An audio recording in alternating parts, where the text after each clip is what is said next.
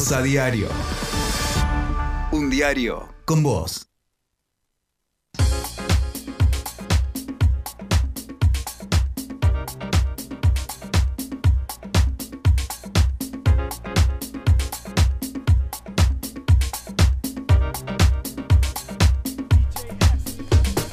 Siete y 45 minutos de la mañana. Si yo les contara lo que hablan estos dos antes de salir al aire. Ahora ponen cara de serios y de, circunspectos. Y ustedes dirán estos dos, pero como ella no estaba con Mario Rojas, no, porque también ya tenemos en nuestros estudios a nuestro politólogo para hacer la columna de política, Alejo Paceto. ¿Cómo estás, Alejo? Muy buenos días, Alejo. Virginia Mario, buenos días, ¿cómo andan? Muy bien, estamos ávidos. Se hacen, se hacen los formales ahora. ¿Cómo andás, Alejo? si usted, las lenguas bífidas de los dos, chicos, a ver, ¿qué cuentan al aire? Quiero los chismes, los chismes son lo que más interesa. Claro, es como... Lo más lindo. ¿Cómo se llamaba el de Lucho Avilés? Indiscreciones. Indiscreciones, ahí está. Porque Dos sotas se te cayeron. Sí, sí, por eso. Sí, pero usted es muy joven. Lo dije a propósito. Yo más o menos me crié con, nos criamos con indiscreciones, más o menos generacionalmente. Eh, ahora lo googleo, no sé qué están hablando. Pero sí, sí, un poco veníamos comentando fuera del aire y lo retomamos ahora en el aire. Eh, un poco cómo viene el escenario de la, de la política neuquina, porque la verdad que tuvimos. Yo ya estoy pensando, les voy a ser sincero, ya estoy pensando en el cierre de año, ¿no? Como que empieza un poco las columnas, eh, o por ahí lo inauguro con estas, ser las columnas un poco de repaso de lo que de lo que fue este año. Porque... Es que no se termina, vio que este, parece que se terminó el año, bueno, empezó el mundial y nos olvidamos de todo y hay novedades. Sí, es al final eh, es un paréntesis raro, bueno, igual el, mundial arrancó esta semana, pero sí termina siendo como una situación, todo un contexto raro con el mundial acá de por medio, como que termina, no termina el año y uno también pensaba que se iba a bajar algunas intensidades de la política en líneas generales, bueno, evidentemente, y por suerte también lo digo, no, la política no se suspende, pero como, como decía de arranque, bueno, algunas, eh, haciendo alguna especie como de repaso y también conexión con lo que sigue pasando, eh, tuvimos un año, por lo menos un último semestre bastante interesante en lo que fue la, política neuquina eh, de cara a las elecciones que, si bien no, se, no tenemos fecha con certeza. Estimo que serán entre marzo, junio, por lo menos las, las ejecutivas provinciales. Y eso también hace que no se corte, digo, independientemente del mundial, siendo las elecciones tan temprano, generalmente no se corta el periodo, digamos, el, trabajo de la militancia o el trabajo de proselitismo en enero febrero, eh, pero sí tuvimos estas novedades que tiene que ver con empezar a aclarar bastante, digo, se, aclaró muchísimo cuál va a ser el, escenario eh, en la política neuquina.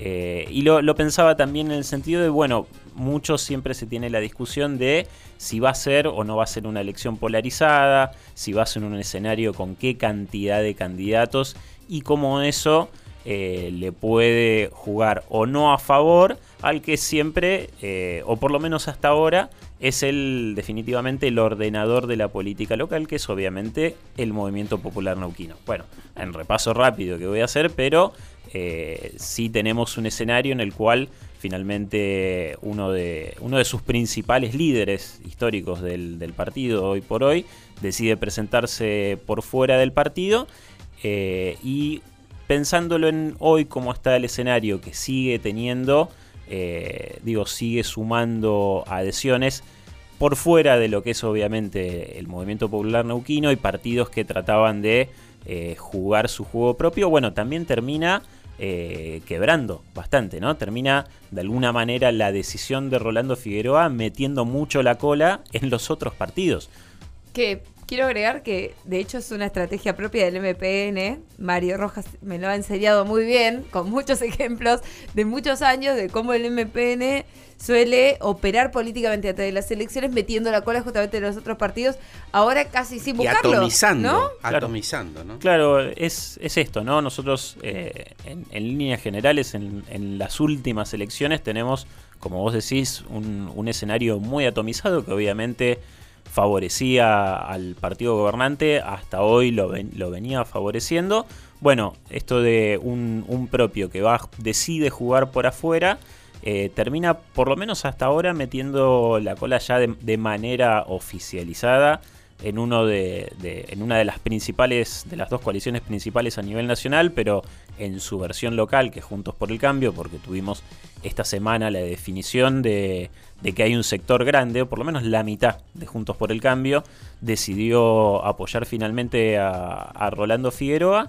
Queda la incógnita todavía de qué va a pasar con el frente de todos, más allá de que se sabe que, eh, bueno, ya de alguna manera metió bastante la cola, pero no, no está, digamos, oficializado si hay cuál y si hay, digamos, si hay cuál sector en específico va a terminar eh, apoyándolo pero, pero creo que más allá de esa atomización propia que se va haciendo en los otros partidos, bueno, vamos a, me parece que ya hoy por hoy, el escenario que vamos a tener, independientemente de otros candidatos que puedan presentarse, como el caso de Ramón Seco, y entendemos que Servi va a seguir adelante con su candidatura, pero lo pongo en signos de interrogación, porque también en esto no sabemos qué puede llegar a pasar. Bueno, evidentemente se está tendiendo a un escenario que para mí hoy por hoy ya es claramente polarizado entre las dos opciones principales, Marcos Kopman, la oficial, y la de Rolando Figueroa, por creo que es comunidad lo que va a terminar llevándolo adelante, con una también... Eh, una candidata a vicegobernadora que no es tampoco del, del partido, ¿no? Eh, del MPN. Claro. por lo menos del, del MPN. Em, así que creo que por ahí viene el escenario, como, como decimos, eh, Neuquén tiene la particularidad de hacer elecciones temprano dentro del calendario electoral. Quedan todavía algunos meses de definiciones, pero ya tenemos cerca del cierre de año un escenario más claro que el que, bueno, no, no, entendíamos que podía llegar a ser hace por lo menos mes y medio, dos meses, ¿no? El único frente donde no metió la cola el MPN es el frente de izquierda. Sí. Porque hasta en Libres del Sur, vio que Libres del Sur apoya por un lado a uno, por el otro lado a otro. ¿Será que no lo este, necesita? Digo, como actor político, claro, ¿será que, es la oposición? La oposición, entre comillas, real. Sí, o la, eh, oposición a la cual no van a llegar, digamos. claro, tienen la misma cantidad. Que tiene otra forma también, otros canales, digo, ¿no? Claro, la misma cantidad de concejales que tiene el Frente de Todos, por ejemplo. Tiene, es la que tiene el Frente de Izquierda. Frente de izquierda. Mira, no, no tenía ese dato, sí, me parece que hay una lectura clara de que no es por ahí, no hay necesidad, digamos, de tratar de meterse en un electorado que es muy lógico que no es un electorado que pueda llegar a, votarlo, ¿no? Eh, me parece que ahí la estrategia está muy definida y, busca apuntar a, digamos, a otros sectores de la política que son por ahí o vienen siendo más volátiles, por decir de alguna manera, a, algunos vaivenes eh, que ha tenido la, política local. Eh, sin embargo, hay un status quo que se viene manteniendo desde ya, eh, desde, que la provincia es tal, digamos, ¿no? y creo que también en eso es lo que evidentemente se, se, va a estar jugando en estas elecciones, ¿no? Quebrar, digo, porque más allá de que Rolando Figueroa su origen y él se siga identificando, por supuesto, con el movimiento popular neuquino y tiene creo que el, mayor porcentaje de votos viene de ahí, lo apoya un sector también eh, histórico del partido.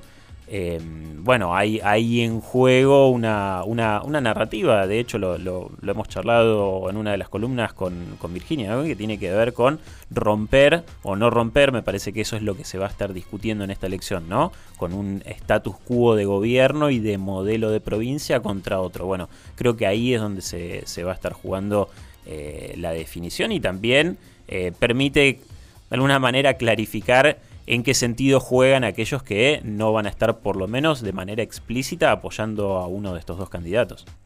Claro, ahí está, muy buena definición, de manera explícita. Eh, todo el mundo se pregunta si Jorge Zapag eh, va a dejar eh, su, entre comillas, liderazgo. Había un, historiador de la Universidad como que decía las partes del MPN, ¿no? Como que hay partes en la historia del MPN y esta era como la cuarta parte, digamos, que era de Jorge Zapag. Habría que ver si llegó a su cenit y comienza a bajar o no. ¿eh? Algunos dicen que está carneando el becerro más gordo para que si gana em, Rolando Figueroa lo, va a invitar a, una cena. Claro. Lo va a invitar a una cena y le va a decir, Vos sabés que hasta me imaginé, yo me lo imaginé siempre- en San Martín de los Andes a Claro, Jorge Zapac lo llama, recibiéndolo lo a llama a Figueroa. Diego, lo llama a Rambo y le dice, Diego, necesito un becerro este, que me hagas ahí a la, en Eh, la pero para rural. que aclaraste que Rambo, porque viste que los Rambos están Son muy vinculados Diego, al Diego, pro. el Diego, el Diego. Este, el- lo, lo llama al Diego, lo invita ahí en las orillas del río Chimehuín y lo, lo invita a... Y Rolando quiere hacer. Acepta, feliz de la Acepta. ¿Qué llevo, Jorge? No. Llevo el postre, lo No, hago no, yo, no, le- llevo la ensalada, le va a decir. Llevo- Entonces ahí me- Julieta hace la ensalada y la Rolo lleva. haciendo vainilla, flan, vainilla. Ah, ¿viste? puede Más ser. facilito. Con una. O Bianca le dice, picada. papá, no vayas. No, ¿qué le va a decir?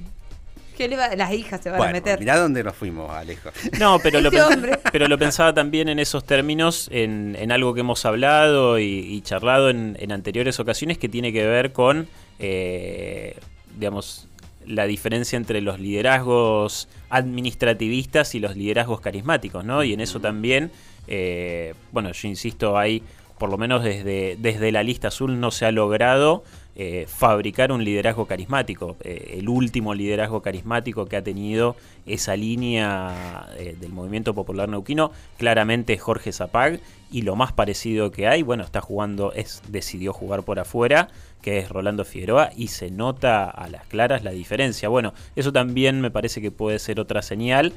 Llegado el caso de que, el- resultado de la elección eh, sea una derrota de la lista azul, bueno, también se puede entender por esta imposibilidad que viene teniendo desde hace ocho años el movimiento popular neuquino, no solo de generar un liderazgo carismático para las elecciones provinciales, sino también en las, en las segundas líneas, ¿no? Si repasamos eh, la generalidad de funcionarios o de otros candidatos que han que se han presentado en las elecciones intermedi- intermedias, bueno, los liderazgos que, tiene hoy, si es que son liderazgos, porque también lo pongo en duda, no es lo que solían ser en otras, en otras, en gestiones anteriores de- del partido. Así que eh, creo que por ahí viene, viene un poco el escenario que nos, se nos empieza a cerrar este año y que, que va a ser el ya ya el definitivo para, para, la, para el sprint electoral del año que viene. Una cosita, Alejo, este, es que son 150 días antes de la asunción, o sea, 150 días antes del 10 de diciembre del año que viene tiene que llamarse elecciones